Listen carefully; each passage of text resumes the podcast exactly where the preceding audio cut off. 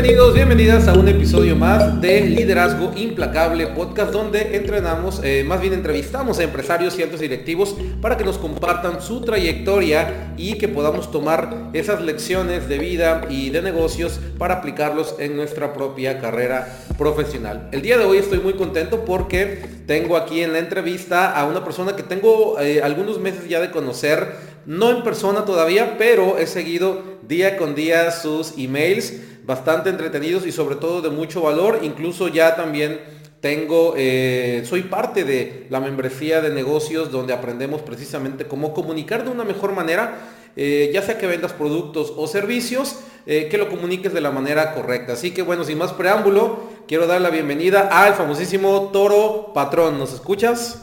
Te escucho muy bien, Víctor. Muchas gracias por la invitación. Pues es un gusto estar aquí sobre todo con alguien pues, que forma parte de la membresía, que ya hemos compartido correos y, bueno, ojalá, ojalá les aportemos mucho valor con esta plática. Excelente, muy bien. Pues bueno, vamos a entrar con la, la primera pregunta que siempre hacemos y es que nos cuentes un poquito de tu trayectoria, pero empezando desde el momento en el que elegiste qué estudiar. Es, yo sé que a veces no nos dedicamos a lo que estudiamos, pero me gustaría empezar desde ahí y, también el saber por qué decidiste estudiar lo que, lo que estudiaste y ya en el camino cómo se fue desarrollando toda tu, carrera, ¿no? Cuéntanos un poquito.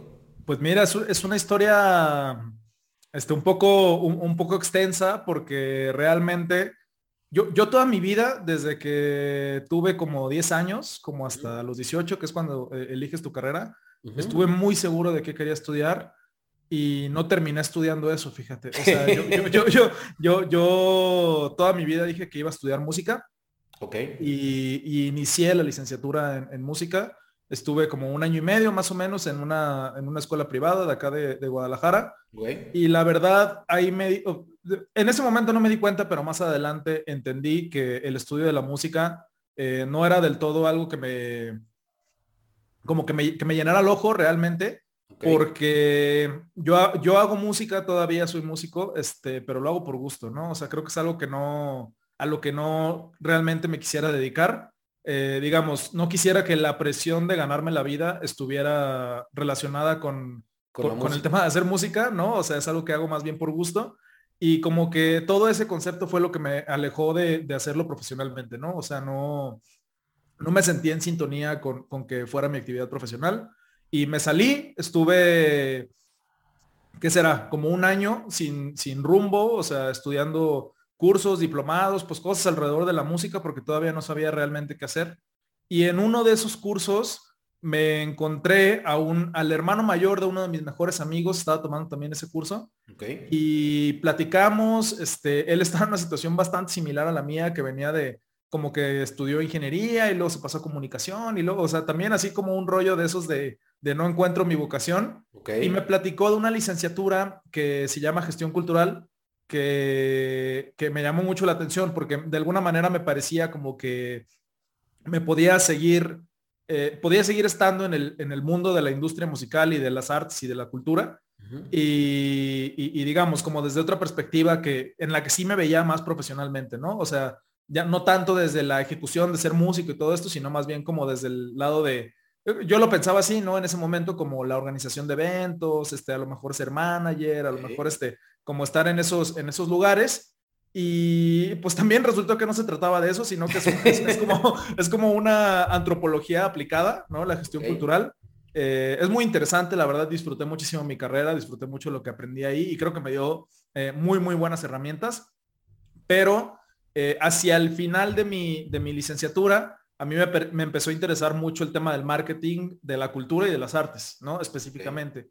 Eh, entonces yo me empecé a clavar mucho, todas mis materias optativas las metía en publicidad, las metía en marketing, las metía como complementando mi, perfil desde esa perspectiva. Me empezó a gustar muchísimo el tema y cuando acabé la carrera, entré entré a trabajar a una escuela de escritura.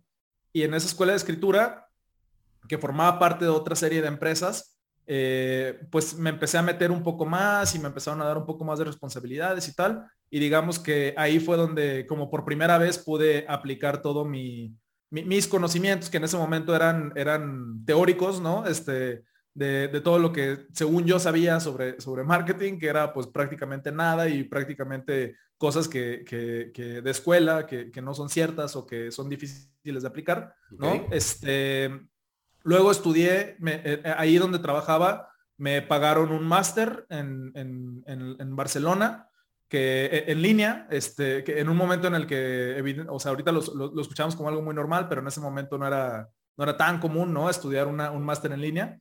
Y eh, lo estudié y ese, ese máster fue de diseño, se llama Diseño, Publicidad e Innovación en la Comunicación de Marcas. Y digamos que a partir de ese momento yo me empecé a sentir ya como académicamente más seguro de dedicarme a todos los temas de publicidad, de todos los temas de marketing, de todo este tipo de cosas. Y, pues para le contar, ahí fueron realmente donde, donde terminé mis estudios formales y después empecé a, a, estudiar educación continua por mi cuenta, este, pues leyendo libros, metiéndome a cursos, este, platicando con personas, haciendo un poco de relaciones públicas en el medio. Este, pues ahora sí que relacionándome, más o menos por ahí va mi, mi, mi, historial académico, este, todo, todo me ha, me ha servido, ¿no? Este, vaya, no, no, no me lo cuentan, ¿no? O sea, desde que estudié cuestión cultural, a mí no me contaban lo que era ser artista, yo sabía lo que era ser artista. Este, desde que ahora me dedico al marketing, eh, pues yo sé lo que también es emprender, ¿no? O sea, digamos que creo que algo que me ha servido mucho todo el tiempo es tener las perspectivas de las diferentes, eh, digamos, maneras de percibir un negocio, ¿no? O sea, no soy una persona que simplemente tenga una agencia y atienda negocios, sino que soy una persona que además tiene negocios y, entiende, ¿no? Lo que necesita un, este, un negocio pequeño, un negocio mediano, un negocio grande, lo que puede pagar y lo que no puede pagar un cliente, lo que, digamos, como las perspectivas, ¿no? Este, simplemente, y eso no, me permite mucho matizar, creo que es uno de mis, de mis superpoderes, ¿no? Como poder matizar, poder ver los grises entre el blanco y el negro, y pues más o menos de eso se trata mi, mi, formación académica, Víctor. Excelente, fíjate, usaste una palabra eh, que me llamó mucho la atención, y obviamente, pues precisamente esa es una de tus fortalezas, la comunicación, y es saber matizar, porque muchas veces eh, hay personas con un gran producto, un gran servicio, empresas que están haciendo las cosas muy bien, pero no saben cómo comunicarlo a las personas que todavía no los conocen. De hecho, hay empresas que tienen clientes que los valoran y todo, pero no saben todo lo que la empresa hace por ellos. Imagínate si lograran comunicarlo, ¿no? Y es aprender a usar esos matices precisamente para que la comunicación sea más efectiva. Hay, un, hay una anécdota que, si no me recuerdo, lo contaste en un email que tiene que ver, o, no, creo que lo escuché en una entrevista precisamente, y que tiene que ver con eh, ya en ya, ya quitando los estudios, ahora ya en el mundo del emprendimiento, de que tú te tuviste que reinventar. Eh, cuéntanos qué emprendimiento era el que originalmente tenías y qué te tuvo, qué te llevó a reinventarte y por qué.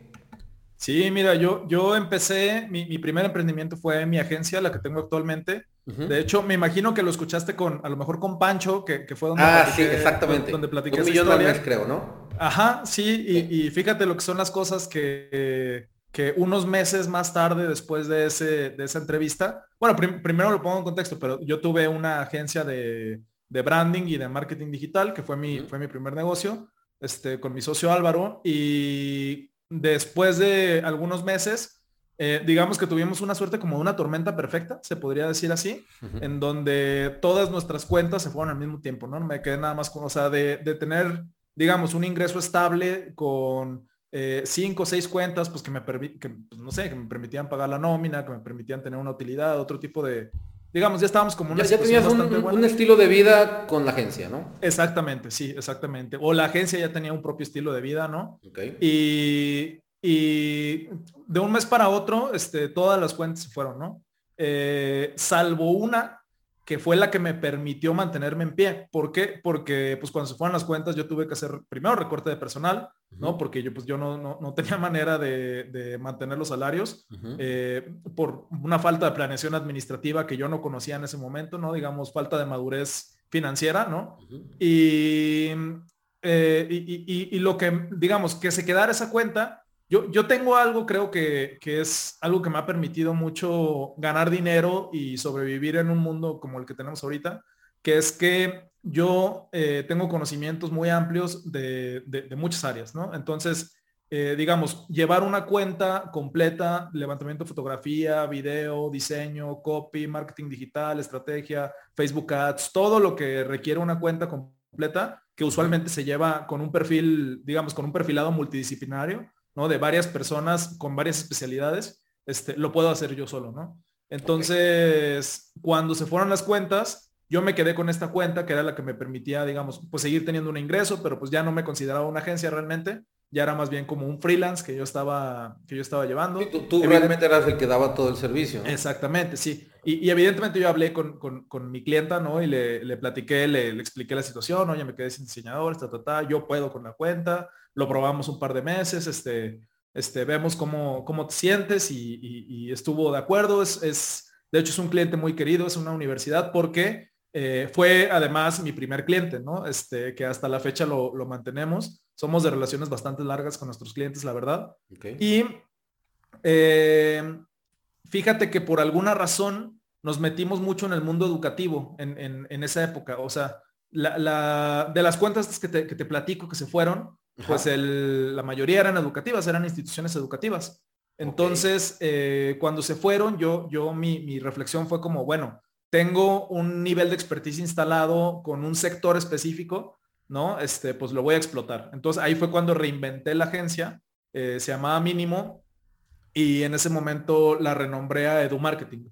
Y cuando hicimos Edu Marketing, este, más que nada estuvimos prospectando instituciones educativas, eh, pues y poco a poco lo fui reconstruyendo, ¿no? O sea, eh, consiguiendo otras cuentas de nuevo, pues que se viniera un project manager, luego otra vez ya eh, pude contratar a un diseñador, este, ¿sabes? Así como, como que fue, sí, fue creciendo. Literalmente reconstruir la agencia, ¿no? Sí, exactamente, este, empezar de cero. Eh, además en una posición bastante privilegiada, ¿no? En la que, pues la verdad no tenía apuros de dinero porque pues tenía la cuenta que, que tampoco es que pagaba mal, ¿no? O sea, pagaba bien y, digamos, porque me, gusta poner esto en, situación, lo de que fue desde un lugar muy privilegiado, porque no, vaya, no, no, no, no. corrías el riesgo de que si algo salía mal, pues también tu estabilidad se iba a afectar, ¿no? Sino que tenías una estabilidad. Otra historia hubiera sido, ¿eh? Eso. Ajá, sí. y es una, qué bueno que lo comentas porque es una posición muy diferente. Eh, me, me permito hacer un paréntesis. Hay muchos gurús que recomiendan a las personas pues lanzarse de lleno y eso es algo muy peligroso porque pues tienes cuentas que pagar. Entonces eh, eh, es muy importante primero tener una estabilidad y luego eh, construir el emprendimiento sin prisas y, hacerlo de la manera correcta, porque cuando se hace con prisas, pues es mucho más fácil cometer errores, ¿no? E, eso que dices para mí es este, esencial en el emprendimiento eh, por ahí en, alguna entrevista me preguntaban que qué haría yo si tuviera que iniciar de cero, sin agencia y todo esto. Y una de las cosas, nada más como retomando este punto que estás diciendo, es que si yo no tuviera estabilidad económica, si yo no tuviera, eh, digamos, eh, redes de contactos, no tuviera como todas esas cosas pues, que he ido construyendo con el tiempo, tengo la seguridad de que lo primero que haría sería conseguir un trabajo para tener estabilidad económica, ¿no? Entonces, sí, sí, sí me gusta poner en situación esto, porque suena como más crítico, ¿no? O sea, la novela es como, como, ay, pues mi agencia y se fue a la ruina y todo esto, pero la realidad es que tampoco la estaba pasando mal, ¿no? O sea, pues quienes la pasaron mal fueron mis colaboradores, ¿no? Porque, y, mal entre comillas, porque consiguieron trabajo rápido, era gente muy talentosa. Y, y bueno, ¿no? Es, es, importante como ponerlo, ponerlo ahí sobre situación, no romantizar tampoco tanto el, el ni, el fracaso ni el éxito, ¿no? Simplemente fue una situación que me, que, que me pasó y me hizo tomar decisiones, pues tuve que tomarlas y ya, ¿no? Y, bueno, reconstruí, eh, em, empecé a trabajar con esto, la verdad es que siempre he sido muy bueno vendiendo. Y cuando, eh, bueno, me refiero a como desde la parte muy natural, o sea, tengo, tengo facilidad con las ventas, pero más adelante me formé, ¿no? O sea, ya, y, y ya formado y con la naturalidad, pues entonces, este, digamos, no, no. va sumando, va sumando. Es como un Lego que vas, vas, vas haciéndolo más fuerte, más sólido, con más piezas, ¿no? Exacto. Y es como, oye, tienes una habilidad súper buena, ¿no? Este, pues no la dejes ahí donde, donde, donde se queda haciendo la habilidad natural, ¿no? O al desnudo. O sea, lo, lo que vale la pena es que si ya lo localizaste, lo entrenes para que se haga, pues pase de ser una habilidad a ser un superpoder, ¿no? Y cuando ya se convierte en un superpoder, es una cosa que dominas, que domas, que, sobre la que tú tienes el control. Entonces, yo, yo pienso que mucho tuvo que ver que más o menos en esta época de la que estamos hablando de reconstrucción de la agencia y todo esto, eh, yo me volví a formar, este, me volví a formar, me metía, tenía tiempo, la verdad que no lo hacía, meterme a ver qué onda con las tendencias de marketing digital, este, este, pues dije, no, pues oye, algo, algo nuevo tengo que aprender a hacer porque, porque si, si voy a freelancear, este, pues tengo que saber hacer las cosas y si voy a reconstruir la agencia, quiero hacerlo desde otra perspectiva, o sea, ya había tenido un tipo de agencia, ¿no? Este, pues vaya, me, tocó como hacer el, la reflexión de las cosas que había hecho bien, las cosas que había hecho mal, y eh, si lo iba a reconstruir, pues no, tratar de no repetir las cosas que había hecho mal, ¿no? Este, e, e, empezar a hacerlo desde otro lugar. Y, y, pues gracias a Dios con, con el tiempo, pues eh, fui teniendo colaboradores de nuevo, cuentas y tal, pero eh, me empezaron a buscar ahora sí cuentas más variadas, o sea, ya no tanto de instituciones educativas, a pesar de que la marca estaba bastante como... Y eso siempre pasa, ¿no? Sí, sí, sí, y me empezaron a buscar de que, oye, un branding de unos tacos, oye, no sé qué, o sea, como ya eh, proyectos pues que yo no veía venir. Y eh, me pareció interesante y en algún momento, fíjate que después, unos meses después de la entrevista con Pancho, Em, les platiqué a mi equipo y platiqué con algunos clientes y no sé por qué traía muy fresco la memoria de mínimo, que era la agencia inicial que yo tenía, y les platicaba y todo el mundo me decía es que mínimo es mínimo si eres tú y edu marketing, o sea, se nota como no, no es algo que te apasiona, se nota como no es algo que, o sea, se nota que fue algo que hiciste para sobrevivir, pero que no es algo que te, que te endulce el oído, ¿no? Y, veíamos la marca, o sea, reveíamos la marca de mínimo y decíamos, es que la marca está increíble, ¿no? O sea, nos gustaba un montón el logotipo, nos gustaba un montón, eh, eh, pues, el sonido de la marca, eh, los valores. El mismo que también la marca promueve de alguna manera, ¿no? Sí, exacto, ¿no? Y, nos, nos, pues, nos, nos buscó, la marca solita revivió y básicamente lo que hicimos fue decir, otra vez nos llamamos mínimo y otra vez estamos aquí. Ahorita estamos de hecho en un proceso de rebrandeo de la marca, estamos haciendo muchas cosas. Somos el mismo equipo, la verdad. O sea, no hay nada estructural que cambie demasiado, pero eh, este, emocionalmente sí es, sí es importante, ¿no? O sea, el nombre que le das a tu negocio, eh, lo que representa y todo ese tipo de cosas. Entonces, pues más o menos ahí estamos. Y, pues esa fue la, como la caída y el y la, resurrección a los tres días de, mínimo, ¿no? Este, esto, este, ha estado padre, me encanta, me encanta mi agencia, me encanta mi marca, me encanta mi equipo. No sabes cómo disfruto este, trabajar. Sí, de verdad, me, gusta mucho con todo y las cosas buenas y malas. Este, y pues más o menos ahí, ahí estamos, ¿no? Es, en ese momento histórico, hoy nos encontramos. Perfecto, fíjate, usaste una palabra clave que, que dijiste, me representa, y eso es importantísimo. Fíjate que en algún momento, eh, bueno, yo, tengo la marca Liderazgo Implacable y, es algo que como tal me representa. Y en algún momento una persona me dijo que ese nombre pues no era el correcto por X o Y razón. Sin embargo, yo lo que le comenté es, que otro nombre no me representaría. Es, es, decir, o sea, si hay algo que hace que una marca perdure y que el fundador se sienta identificado con esa marca es que tanto te representa porque son tus valores, tu manera de ver la vida, tu filosofía. Entonces, eh, qué, interesante tu proceso de cómo eh, mínimo nace, luego parece como que se muere y luego renace como el ave fénix de las cenizas y ahora más fuerte, ahora mucho más fuerte. ¿Por qué? Porque ya, pues ya eres un toro patrón con otro tipo de habilidades, con otro tipo de experiencias, con otro tipo de visión. Y, y también lo padre es que renace mínimo y entiendo que Edu Marketing pues viene bajo la, la, sombrilla de, mínimos, ¿correcto? Pues ya es como un área de especialidad de mínimo, ¿no? Así como me busco una institución educativa y de hecho eh, una cosa que ha sido muy interesante es que en el proceso también, justamente esto que dices de las cosas que te representan y no te representan, eh, eh, la especialidad que nosotros adquirimos en educación fue una cosa dada por un contexto eh, de quienes nos buscaban como clientes, de que la gente que yo conocía pues estaba muy metida en, el mundo educativo y todo ese tipo de cosas. Pero eh, en algún momento sí me tuve que sentar a platicar con, quien, con, Alejandro, que es ahora mi socio, eh, y, decir de que, a ver, oye, güey, pues sí está bien, sabemos un montón de educación, pero nos interesa, o sea, nos interesa seguir en ese sector y, y en algún momento dijimos, pues no, la neta no, o sea, o sea, muy agradecidos con, con, la sombra de Du Marketing por habernos permitido como la estabilidad económica y todo ese tipo de cosas. Eh, es una herramienta que vamos a tener a la mano, pues claro, siempre, ¿no? Cuando haya un problema, es algo que sabemos.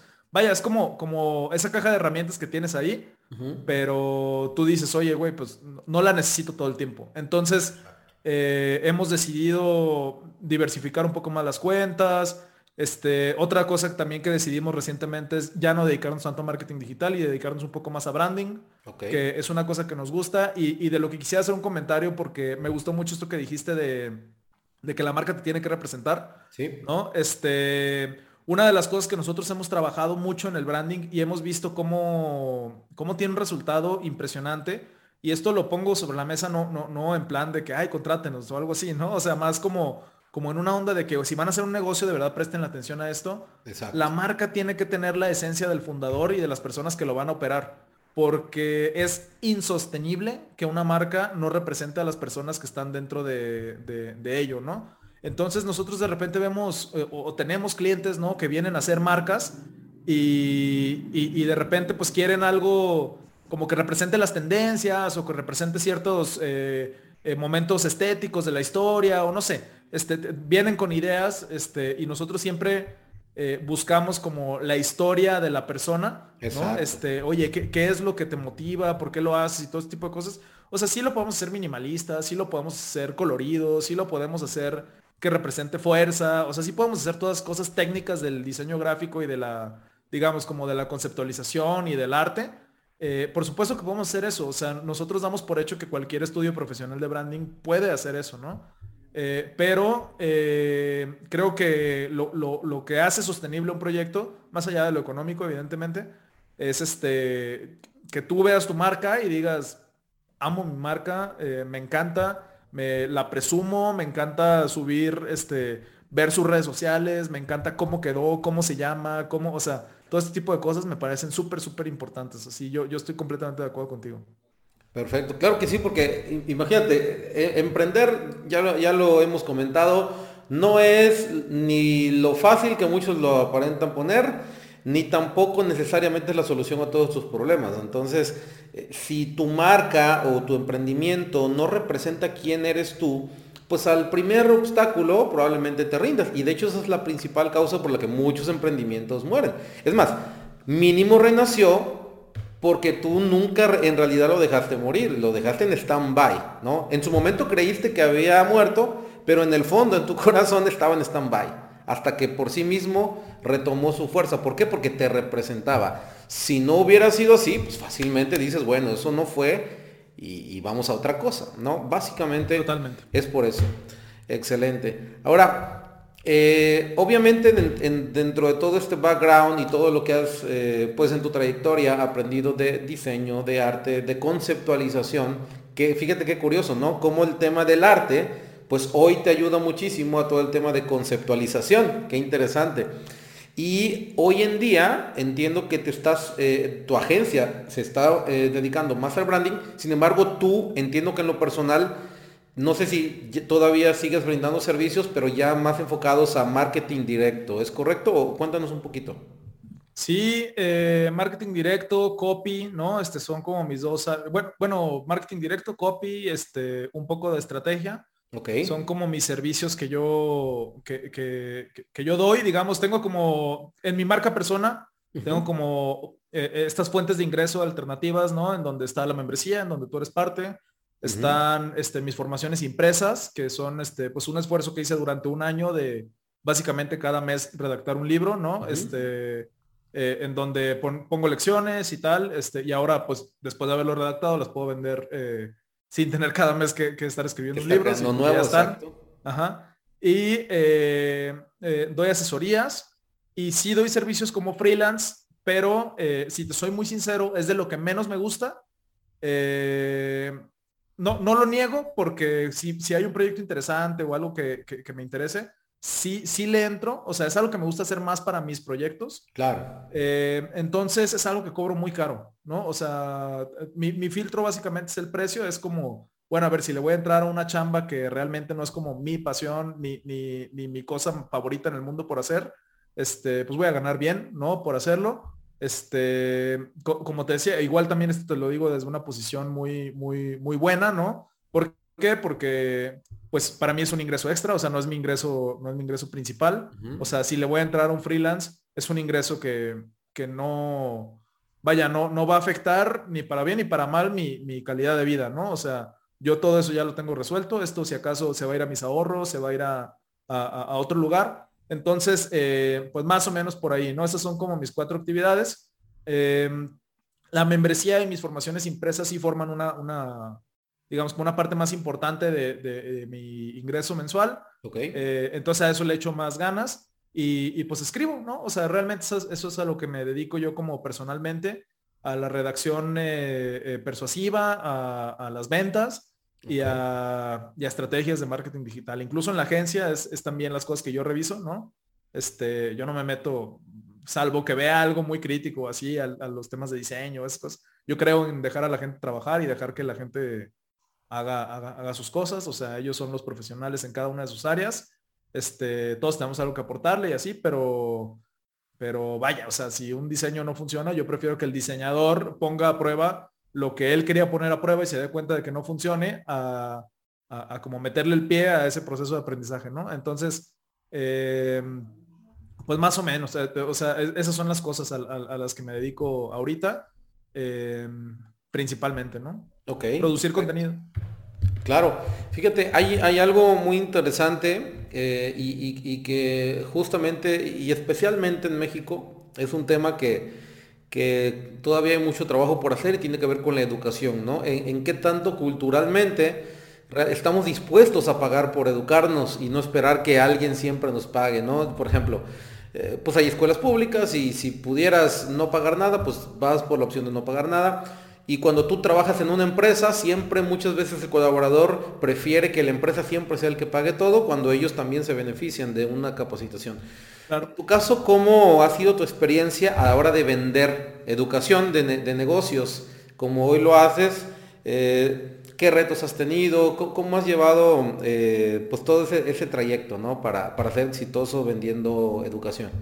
Eh, pues mira, lo, que pasa o lo que yo alcanzo a, percibir, y, es una súper buena pregunta porque me, me, toma aristas de varias áreas de especialidad, entre ellas haberme dedicado al mundo de la educación durante un tiempo. Eh, o sea, he visto los retos, por ejemplo, que tiene una universidad para vender un curso de formación o, una licenciatura, una maestría, ¿no? Entonces, eh, hacerlo desde la educación continua, que es mi caso, además una educación no certificada, porque yo no doy ningún tipo de certificado ni nada, eh, pues es otra cosa, ¿no? Es una cosa bien diferente. Lo, que pasa específicamente en el campo del, copy, que, es, que es, digamos, el tipo de educación que yo vendo, es que eh, tienes que pasar por un preproceso de educación muchísimo más largo que con otras áreas, ¿no? Eh, por ejemplo, yo no puedo sacar un curso y, poner un flyer que diga, o un volantito, o un, póster o algo, que diga, curso de copywriting, aprende copy en dos semanas, porque el 80% de, las personas que lo vean no saben ni siquiera qué es el copy, ¿no? Exacto. Entonces, eh, yo tengo que pasar por un proceso más largo, que es primero eh, hablar del copy, explicarles de qué se trata, explicar los beneficios, este, hablar, digamos, como de las cosas que se pueden lograr con la escritura persuasiva, hablar de técnicas, hablar de un montón de cosas, para después eh, posicionarme como una persona que tiene una solución al, aprendizaje de eso, ¿no? Y eso no tiene nada que ver conmigo ni con que yo enseñe copy, tiene que ver, como bien dices tú, con un contexto más grande que yo, ¿no? Que es que el copy no es muy conocido. Entonces, eh, el reto, eh, yo, yo pienso que si una persona quiere vender educación continua o, quiere este, vender sus propios cursos o tener otro tipo de cosas, tiene que tener bien claro el, como el posicionamiento que su conocimiento tiene en, en la gente, ¿no? O sea, si tú quieres vender un curso sobre Facebook Ads, a lo mejor no es tan necesario que te pongas a explicar qué es Facebook Ads, porque la gente ya lo tiene como más en el mapa, ¿no? Pero entonces tu, estrategia tiene que ser otra. Tu estrategia no es, te explico qué es Facebook Ads y luego te compro. tu estrategia tiene que ser, ¿por qué Facebook Ads conmigo y no con los otros 100 que, están ahí afuera, ¿no? E, en mi caso, o sea, yo eh, te enseño copy y luego te digo que hay algo más y luego te vendo ese algo más, ¿no? Este, ¿Con quién compito? Pues con casi nadie, porque la verdad es que no hay mucha gente eh, enseñando copy aquí en, en, México. En habla hispana sí hay muchas personas, pero, pero digamos, aquí en México como, y además los mexicanos somos muy, eh, no, nos gusta más el consumo de alguien que tenga nuestra cultura a tener el consumo de alguien que sea fuera de nuestro país. Entonces es una característica muy positiva y muy negativa, o sea, tiene, tiene como sus dos lados, ¿no? Este, pero, eh, pero pasa, ¿no? Pero pasa. Entonces, eh, digamos, entender tu contexto, por ejemplo, entender esto de, cómo es México, entender este, tu contexto de, de, dónde está localizado el conocimiento que le quieres enseñar a las personas. Este, de repente por ahí eh, una, una amiga que hacía como cosas de diseño editorial, imprenta y cosas así, eh, me platicaba de un curso súper, súper raro que querían hacer, como de unas máquinas de impresión que tienen así como, como 200 años que no se utilizaban y no sé qué. Y, la máquina tenía un nombre así raro, ¿no? Así como, como la, el, eh, no era un linotipo, era otro, era otro tipo de máquina, ¿no? Pero haz de, cuenta que fue un linotipo, ¿no? Y decía, como curso de uso de linotipo. Yo le decía, es que sí, güey, pero es que no, o sea, nadie sabe que es un linotipo, o sea, no, no. Mira, le vas a llegar bien fácil a la gente, a las dos, tres personas que sí sepan que es un linotipo, pero vas a vender más si le explicas primero a la gente qué es y luego los interesas en su uso y luego les dices que tú tienes eso para que lo puedan, para que lo puedan ver. Y yo siento que esto es algo que no muchas personas que venden educación continua entienden, que es que eh, hay un preproceso de educación para poder llevar a las personas al nivel de sentir el deseo de, querer aprender más. Y ese proceso pues se, logra a través de, pues, del contenido orgánico, quizá a través de algunas pautas, a través de, pues yo lo hago a través de mi newsletter, a través de mis TikToks, a través de, de otro tipo de cosas, ¿no? Pero primero es eso y luego lo otro, ¿no? Este, por lo menos, si es un proyecto serio de, serio no, no me refiero a, a formal me refiero a, eh, yo sé que yo en un año voy a seguir vendiendo formación, entonces me puedo permitir hacer una estructura como más de mediano plazo. Eso es bien diferente a que si yo quisiera lanzar un curso de copy de la nada, ¿no? Este, sin tener marca persona, sin tener contenido, sin tener nada, y, de repente de que, pretender que se llene, ¿no? O sea, no, pues, pues eso, eso, eso es muy complicado. Y, y, lo veo mucho, lo veo mucho y veo mucha frustración respecto a, a, no vender porque la gente, este, pues como, como buena gente, ¿no? Este, lo primero que piensa es que los otros tienen la culpa, ¿no? O sea, que la gente no tiene la culpa, que la gente tiene la culpa por no estar interesados en, el proyecto. ¿Cómo, ¿Cómo, no ven que mi producto es tan bueno? no, lo, no, lo, están valorando. Sí, no, es bien interesante los linotipos, pues sí, pero, este, pues de, o sea, una cosa es que sea interesante y otra cosa es que le pides a la gente que invierta su dinero en, en, aprender de eso, ¿no? O sea, sí son cosas diferentes.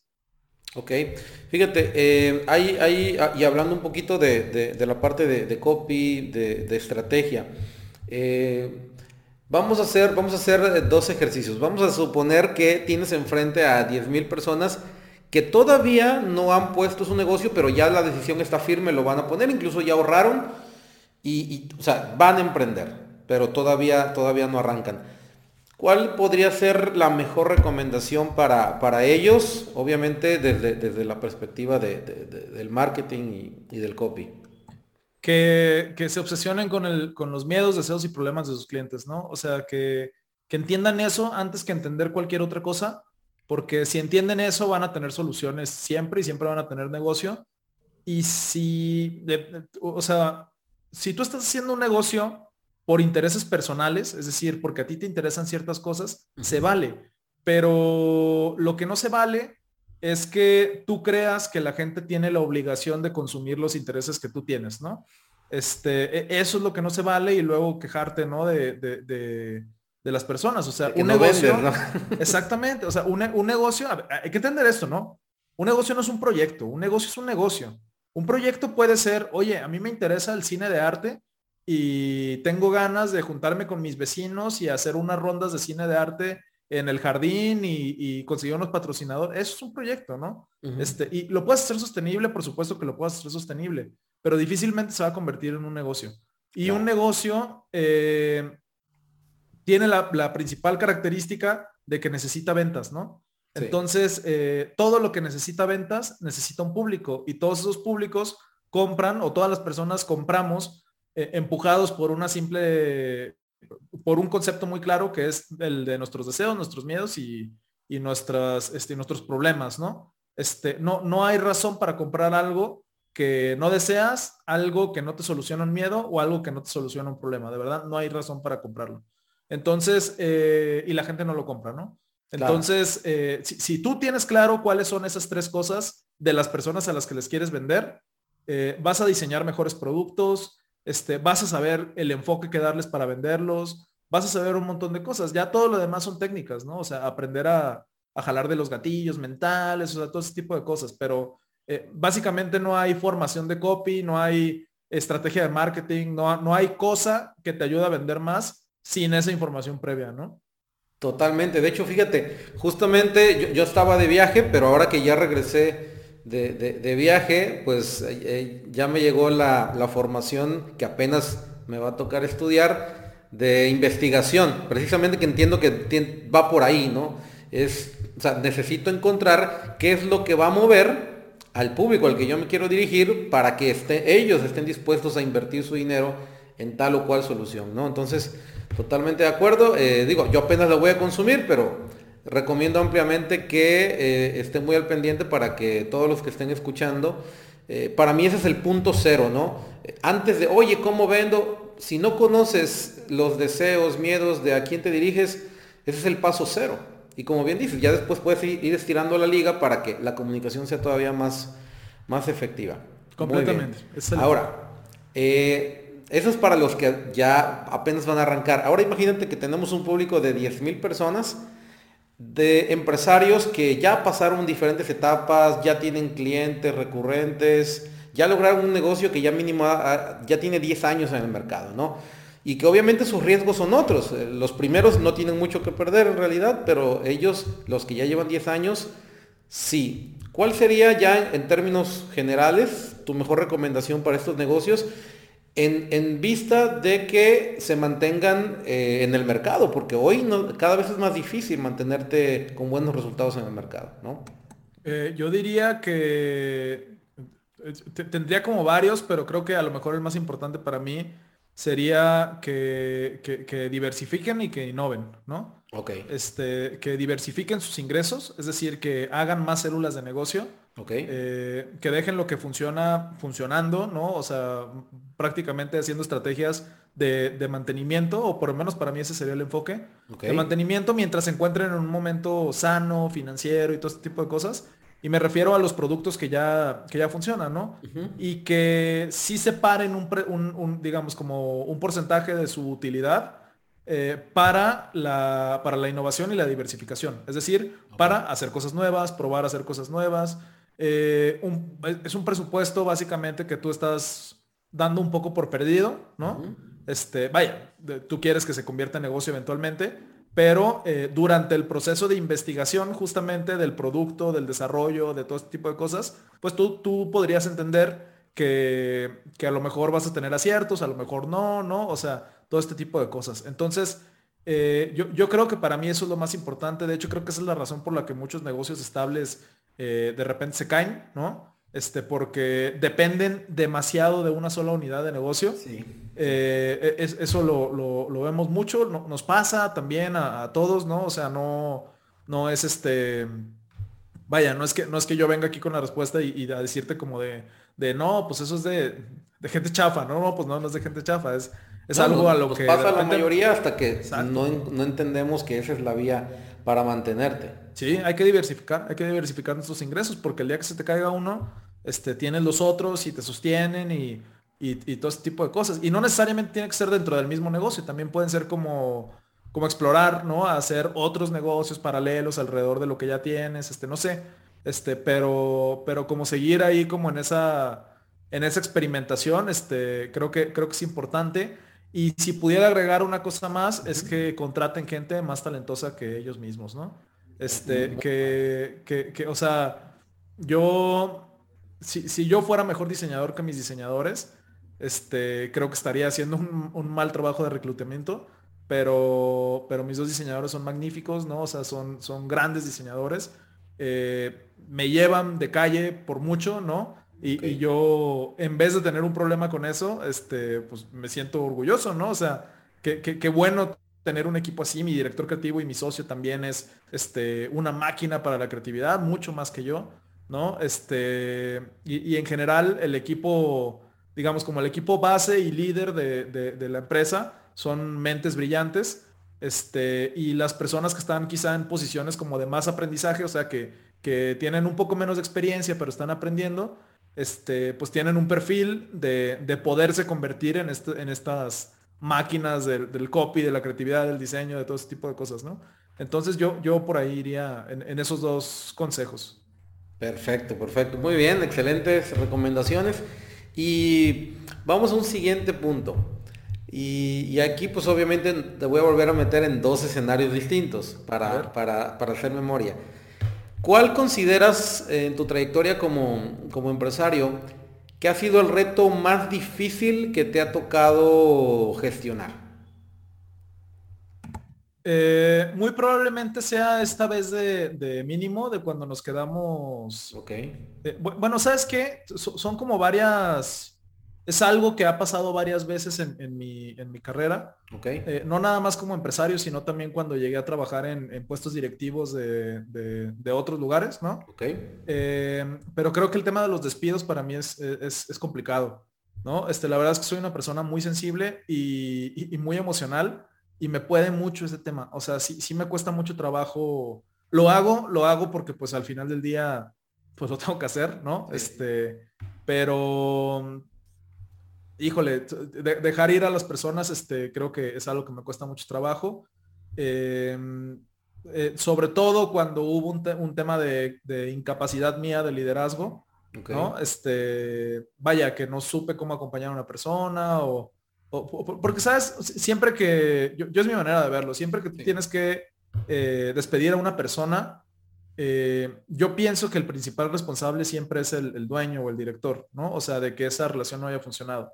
Primero porque pues tú contrataste a la persona, ¿no? O sea, imagínate si, la persona realmente tiene un tema de capacidad o de incapacidad para llevar a cabo su trabajo, este... Pues, pues el reclutamiento, ¿no? Ajá, exactamente, pues tú lo pusiste ahí, ¿no? O sea, no, no, nadie te obligó a, poner a esa persona, e, es tu negocio, o sea, tú sabes cómo lo gestionas, ¿no? Sí. Este, porque muchos se tiran al piso como en un tema de, es que yo confié en esa persona, ¿no? que pues sí, pero es que tú, tu trabajo es este, monitorear el trabajo de que está haciendo esa persona, acompañarle. Y en su momento entrenar, dependiendo de tu área de expertise, o sea, guiarlo realmente, ¿no? Exactamente, sí, para que se haga el trabajo, pues como tú esperas que, que, sea entregado, ¿no? Con la calidad de trabajo cualquiera que sea que, tú buscas en tu empresa, ¿no?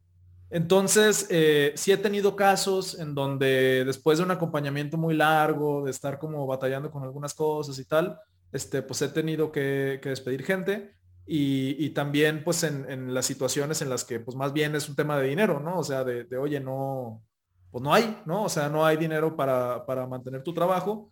Entonces, para mí en lo general, eh, todas las situaciones de despido que he tenido a lo largo de mi, de mi, poca historia profesional, eh, pues creo que son, han sido como de lo peor, ¿no? O sea, de, de lo más difícil de gestionar. Eh, no duermo un día antes, me siento ansioso, me, o sea, sí, no, es, es una cosa que me cuesta bastante trabajo y que, y, que tengo muy claro que voy a, voy a seguir haciendo, ¿no? O sea, que, que, cuando se tenga que hacer lo voy a hacer, pero eh, este, vaya, es algo que, no te dicen, o sea, neta, nadie, te lo, nadie te lo platica, ¿eh? O sea, y hay, gente, mira que hay gente muy fría, ¿eh? Y hay gente, yo conozco empresarios que se jactan y que se enorgullecen de haber despedido a X cantidad de gente, este, pues órale, muy su rollo, pero yo no, yo, este, al contrario, yo entre más tiempo duren aquí conmigo las personas, este, se me hace mejor y, no sé, tengo, pues, pues sí, este, tengo otro tipo de sensibilidad respecto a eso, ¿no? Este... Sí, coincido totalmente contigo. Mira, hace, hace poquito, bueno, de hecho hace seis días estuve entrenando a regionales, subdirectores, directores y les decía, miren, aunque esto duela, la, rotación es directamente relacionada al líder. Directamente relacionada. Sí, hay un porcentaje, un porcentaje que donde por muy bien que haga las cosas un líder, bueno, pues eventualmente no se puede retener a una persona, pero estamos hablando de un 10, un 15%, o sea, en su mayoría eh, el líder, y como bien lo comentabas, eh, desde el reclutamiento, desde cómo lo acompañaste, cómo lo hiciste sentir dentro de la empresa, cómo lo fuiste guiando, todo eso eh, impacta directamente que una persona se visualice mucho tiempo contigo o incluso desde el día uno ya esté buscando trabajo, porque muchas veces también ocurre así con las personas, ¿no? Entonces, coincido totalmente contigo. yo también en su momento tuve que hacer varios despidos no es algo, o sea, tú puedes, em, digamos que aprender a hacerlo mejor, pero eso no quiere decir que, en algún momento te va a gustar, como en mi caso, y entiendo que es tu caso también. O sea, el hecho de aprender a gestionarlo mejor no quiere decir que nos guste, ¿no? Pero hay que hacerse, desafortunadamente, en algunas ocasiones, ¿no? Ok, muy bien. Ahora vamos a un escenario más positivo. Vamos ahora al escenario para eh, que nos cuentes en toda tu trayectoria, ¿cuál ha sido, cuál ha sido la mejor experiencia? Puede haber sido con algún colaborador o con algún cliente. La, que tú consideras que ha sido la más gratificante, ¿cuál sería? Eh, pues fíjate que, te, tengo que platicar como, como de dónde parte todo esto. Ok. Pero creo que tenemos una cultura de trabajo muy bonita al interior de mínimo y hay una cosa que hacemos este, como una vez al mes más o menos o, una vez cada dos meses si tenemos mucho trabajo, que es un proyecto que yo diseñé con una amiga que se llama Microcreaciones. Y eh, e, este proyecto básicamente lo que hicimos un proceso como de cultura organizacional, si lo queremos pensar en, un lenguaje más empresarial, ¿no? Pero nosotros lo que hicimos fue, oye, encontramos una, una célula muy importante para, para, todo nuestro equipo de trabajo, algo que nos une a todos, que es que todos aquí somos un poco más artistas que creadores de contenido, ¿no?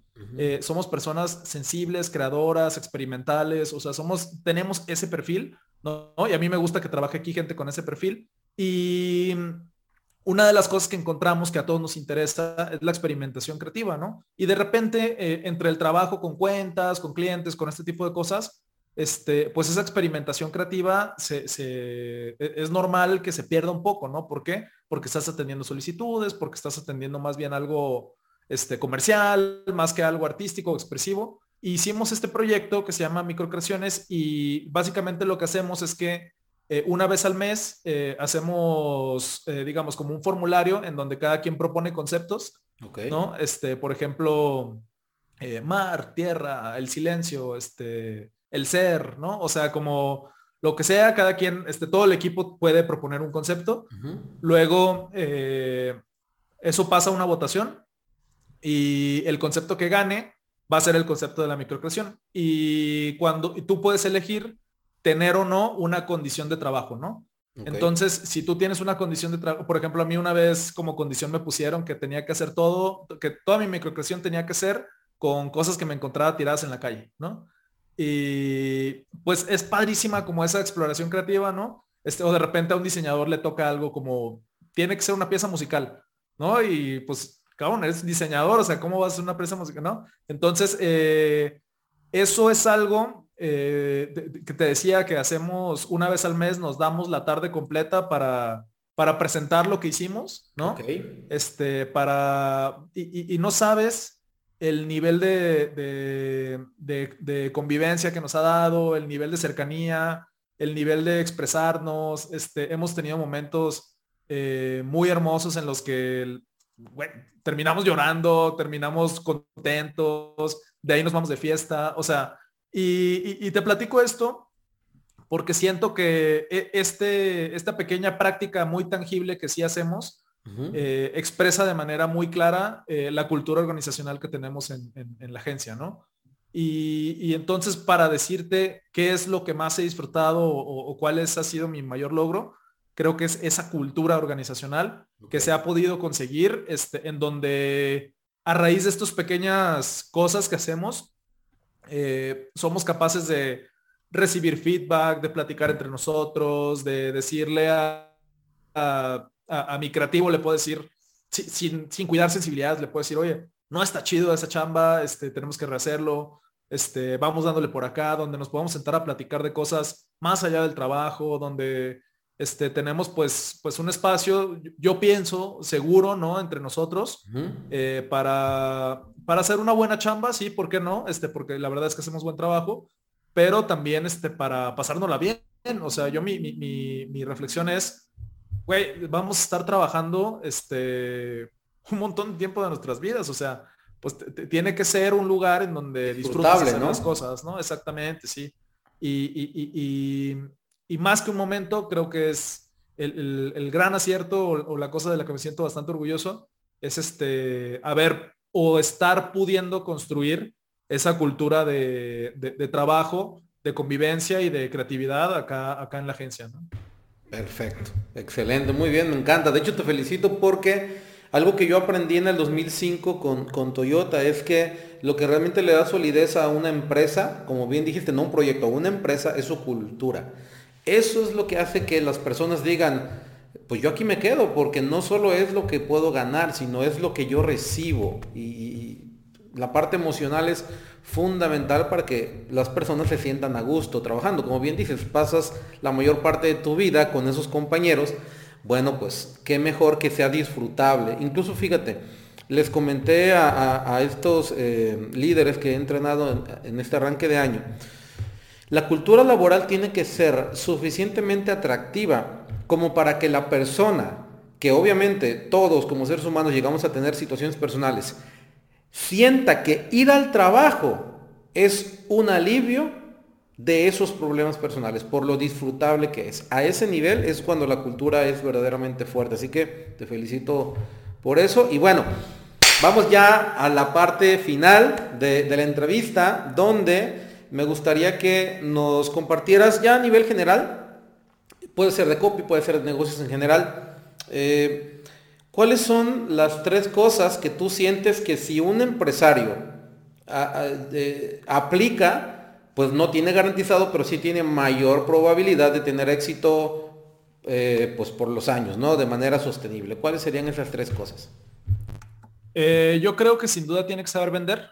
Eh, esa es una, es una bastante importante y, creo que de, las que te podría compartir es como la más práctica, porque muchas personas piensan que las ventas, vaya, como esto que te decía hace rato, yo, a mí se me ha dado muy natural siempre, pero eh, es algo que se puede aprender. O sea, no, no es algo, no es algo que esté ahí como, como perdido, o sea, es algo para lo que hay capacitación, para lo que hay técnica, para lo que hay metodología, para lo que hay muchas cosas. Entonces, esa para mí es esencial, eh, no solo por llevar negocio al negocio, sino por eh, adquirir la capacidad de transmitir las ideas, adquirir la capacidad de, de, de, que te sigan, ¿no? Este, de saberle cómo transmitir las cosas a los demás, este, este vaya, este, una serie de cosas que se desprenden como habilidades, como beneficios, perdón, muy claros alrededor de saber hacerlo. Eh, la segunda para mí creo que, es autoconocimiento, ¿no? Este, el autoconocimiento para mí es importantísimo. Eh, el autoconocimiento un poco relacionado también con, un tema a lo mejor como más psicológico, ¿no? Eh, o sea, tenerte domado, ¿no? Este, domado en el, en el mejor de los sentidos no significa que, que, que, digamos como que, como, ay, domina tus demonios. no, no, no, no tanto sea ese lugar, sino más de, oye, te tienes que conocer, o sea, tú tienes que saber quién eres, tienes que saber qué te gusta, cómo te gusta, este, qué te da miedo, qué, o sea, como, como tener todo este tipo de cosas, entre más claras las tienes, más fácil para ti es darle dirección a tu negocio hacia el lugar de las cosas que tú quieres en tu vida, ¿no? Entonces, eh, para mí esa es importantísima y de hecho creo que es algo eh, no tan valorado o no, tan eh, pensado en el mundo de los negocios, ¿no? O sea, se piensa más como en el mundo de, este, como, del desarrollo personal, pero no tanto del, desarrollo empresarial, ¿no? Este, para mí esa, esa es importante. Y la tercera es esta, que, de la que hablábamos ahorita, que es aprender a desarrollar cultura empresarial, ¿no? Eh, tenerlo bien claro, este, cómo se desarrolla, no es un concepto, es algo que se lleva a la práctica, es algo que, tiene como maneras de hacerse, o sea, no es este, o sea, por ejemplo, esto que, que, te digo de, las microcreaciones, eh, es una práctica concreta que hacemos una vez al mes con resultados tangibles. No es que yo diga, en mínimo somos bien creativos, ¿no? Este, porque eso no es una cultura organizacional, eso sería un concepto, ¿no? Así como que yo vendo de la agencia, pero que no es demostrable bajo, ningún, bajo ninguna manera en prácticas concretas, ¿no? Entonces tiene que estar eh, bajado a, la praxis, ¿no? De la empresa, para mí eso es importantísimo. Y si me permites nada más este, platicarte algo que, de, todo esto que, que, venías diciendo, eh, porque me llamó mucho la atención que decías esto de que cuando hay cultura de, empresa, los sueldos y todo este tipo de cosas eh, pasan como un segundo plano. Eh, nosotros somos una, una agencia con sueldos de, corte mediano. ¿no? Este, yo no tengo ningún problema en decirlo porque es un, es un negocio en crecimiento, ¿no? este, esto quiere decir que yo sé que hay agencias que pagan mejor que yo y que hay agencias que pagan este, peor Menos que, tú. O sea, digamos que estás en la media, ¿no? Estoy en medio, ajá, estoy, en medio un poco hacia arribita, ¿no? Ok. Y eh, yo tengo eh, muchas personas muy talentosas en el equipo. Tengo dos tipos de, talentos que, me gustaría platicarte porque son dos ejemplos muy claros de lo que hace la cultura organizacional. Unos de ellos eh, son talentos que eran senior en agencias muy grandes de producción audiovisual, de cine, de comerciales, de, o sea, son talentos que estaban ganando más del doble de lo que ganan aquí. que están aquí por la eh, digamos, se sintieron tronados, ¿no? Este, o, los tronaron de alguna manera eh, en las en las que estaban y, decidieron, ¿no? O sea, o más bien accedieron a trabajar con, por una prestación económica menor simplemente por la cultura laboral, ¿no? Y, eso es importantísimo. Y el otro tipo de persona es que tengo, tengo un trío de, un, par, perdón, de, de, solovinas. O sea, que, que de verdad llegaron a, tocar la puerta, o sea, que me, que me conocieron en Instagram y me escribieron y me dijeron, oye, yo, este, me late, me late tu trip, este, me gusta lo que veo en la agencia, este, yo quiero trabajar aquí, no me pagues, no me pagues, yo, yo quiero estar aquí, o sea, a mí lo que me importa es estar aquí. ¿no? Y así llegaron, este, yo, yo no estoy tan a favor de no pagarle a la gente, entonces entraron como, como practicantes con un sueldo de practicante, ¿no? Este, y después, eh, ahora, este, una de ellas es nuestra estratega digital y otra de ellas es una de nuestras creativas, ¿no? Este, y, es impresionante, de verdad, o sea, cómo, y son perfiles que yo en mi vida hubiera encontrado eh, publicando una vacante, ¿no? O sea, porque ah, son perfiles interesantísimos, interesantísimos, ¿no? Entonces, este, pues bueno, eso, eso nada más lo quería compartir porque creo que ejemplifica los beneficios además de la, de la cultura organizacional, ¿no? O sea, no nada más el, no nada más es, ay, ténganla porque sí, porque somos buena onda, ¿no? Es porque no, no, no, tiene beneficios. Tiene beneficios, exactamente, sí, exactamente. Sí, fíjate que puntualizando y reforzando lo que nos acabas de comentar, mira, yo siempre le digo a las empresas, eh, esto no es un tema de, de, sí, es padre que la tengas y que sea una buena cultura, pero realmente te conviene porque atraes talento, o sea, va a haber fila de un buen talento queriendo trabajar contigo por la cultura. Eso por un lado, y por el otro retienes, es decir, los mejores se quieren quedar y los mejores quieren entrar. Es lo mejor de ambos mundos. Y, también nos vienen 10 años, de aquí a los próximos 10 años va a haber una eh, guerra terrible de talento para aquellas empresas que no han prestado atención a la cultura laboral. ¿no? Eso no lo digo yo, eso se va a notar. Y aquellas empresas que le presten atención a un buen clima laboral, y que la compensación, como lo comentaste, pues no tiene que ser ni, ni, de más ni de menos, sino la justa de acuerdo a, la etapa en la que está la empresa, porque no se puede dar más de lo que la empresa hoy pues puede generar, ¿no? Eso, es bien importante entenderlo. Perfecto, muy bien. Eh, ahora cuéntanos un poquito qué hay para los próximos años, tanto para mínimo como para toro patrón. ¿Hacia dónde, hacia dónde vislumbras para ustedes el futuro? Eh, mínimo, la verdad es que lo vemos como convirtiéndose en una de las agencias de branding más importantes del país. Eh, o bueno, por lo menos es nuestra, nuestra proyección, nuestra idea hacia dónde quisiéramos eh, trabajarlo. trabajando con marcas internacionales, proyectos un poco más grandes, más serios. cuando digo más serios me refiero a no pequeños emprendimientos y, y como, ah, la marquita que se me ocurrió, sino ya proyectos con, empresas serias, grandes, que tienen un presupuesto asignado para, para, su imagen, que tienen un presupuesto asignado para renovarse, para todo este tipo de cosas. Este, ya, ya tenemos un par de proyectos así, pero todavía no estamos en el lugar en el que podamos decir que todos nuestros proyectos son de esa naturaleza, ¿no? Este, a mí me gustaría mucho que, pudiéramos llegar a ese momento en el que en el que simplemente por el precio, por nuestra metodología de trabajo y tal, este, se entienda que trabajamos con, proyectos serios, ¿no? Y eh, e, eso es algo que ya está en construcción, eh, virándonos un poco más hacia la, hacia la parte creativa y a la parte de producción de contenido. Eh, un poco menos hacia, hacia el tema de marketing digital. No significa que ya lo vayamos a dejar de hacer, pero cada vez menos. Y em, yo, yo en lo personal, eh, me gustaría mucho eh, continuar. Creo que lo que más me interesa de lo que yo hago ahorita es como todo el mundo de las formaciones impresas. Eso me gusta mucho. sí me veo durante varios años este, siguiendo haciendo esta cosa del correo diario. la verdad es que me encanta. Es, es de mis momentos favoritos del día. Em, y, emprendiendo, emprendiendo, la verdad es que me veo, me veo más. Eh, emprendiendo me refiero a, sí, sí logro ver cómo en dos o tres años quizá yo ya no esté en mínimo en la dirección, eh, sino que haya una persona, como decía, más talentosa que yo, esté llevando el proyecto y yo ya pensando más bien en, empresas. Ah, esto es algo que no, no, no te platiqué y que no platico muy seguido, pero para mí uno de mis sueños es que mínimo se convierta en la agencia de comunicación de mis emprendimientos. Claro. Y, que, que, ya, o sea, con, eso sea más que suficiente, que básicamente que no tengamos que tener este como un, eh, digamos, como, depender de... de Sino que, que tú mismo, tú mismo generas tu propia demanda para, es para mínimo con los emprendimientos, ¿no? E, e, ese, ese es mi, mi, mi, sueño como a unos 5 o 6 años. Ok. ¿No? Este, como poder empezar o sea, ya lo hago de alguna manera, o sea, ya mínimo, por ejemplo, me hace el branding para proyectos que yo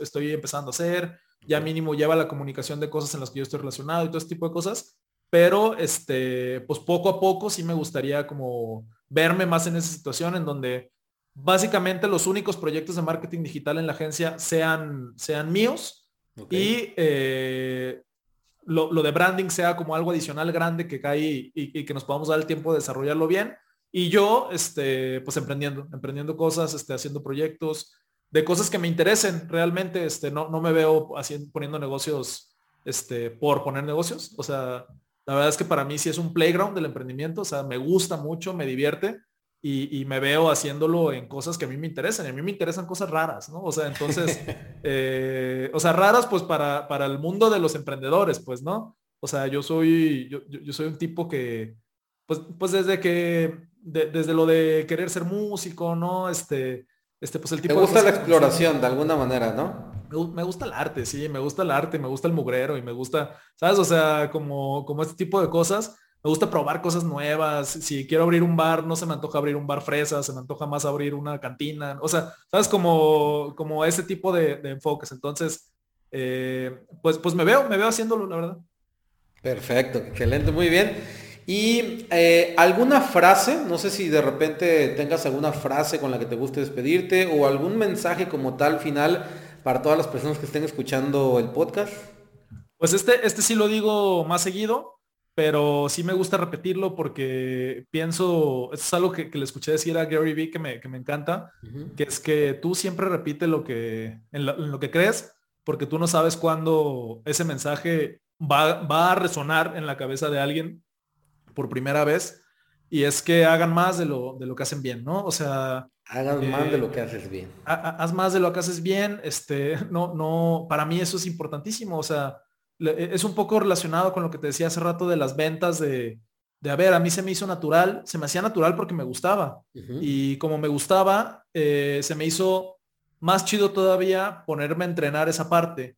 Y muchas veces lo que hacemos es ponernos a entrenar cosas de nosotros que no disfrutamos, que no nos gustan, que, que, que, no están padres y, se nos olvida, como lo que hacemos bien, lo hacemos bien, este, muchas veces no, no le echamos más ganas a eso, ¿no? Sí, no, no lo fortalecemos más. No lo fortalecemos, exactamente. esa es la palabra correcta, esa es la expresión correcta. Y, y, yo digo que ahí está el, el, el, verdadero placer de los negocios, el verdadero placer de las cosas, es encontrar, hacerte consciente de las cosas que, que haces bien y por qué las haces bien este, disfrutarlas y fortalecerlas, hacerlas más grandes, hacerlas más todo el tiempo. y, eso te va a llevar a unos lugares bien, bien chidos, ¿no? Este, entonces, para mí es eso, hagan más de lo que hacen bien. Excelente, Toro. Pues eh, la verdad es que excelentes lecciones. Yo siempre recomiendo que este tipo de, de, podcast lo escuchen dos, tres veces para tomar notas y poderlo aplicar, porque pues obviamente no es algo que, que, que, tú leíste en un libro como tal, la mayoría de lo que nos compartiste ha sido base de tu experiencia, lo que has tenido que enfrentar, así que son lecciones muy valiosas. Te agradezco mucho por tu tiempo y probablemente, ¿por qué no en un futuro poder hacer alguna segunda entrevista? Porque todavía hay muchísimo más que compartir. Muchas gracias, Toro. No, gracias a ti, Víctor, y pues yo encantado. Cuando, cuando gustes de verdad, este, con todo el gusto, me encantan estas cosas.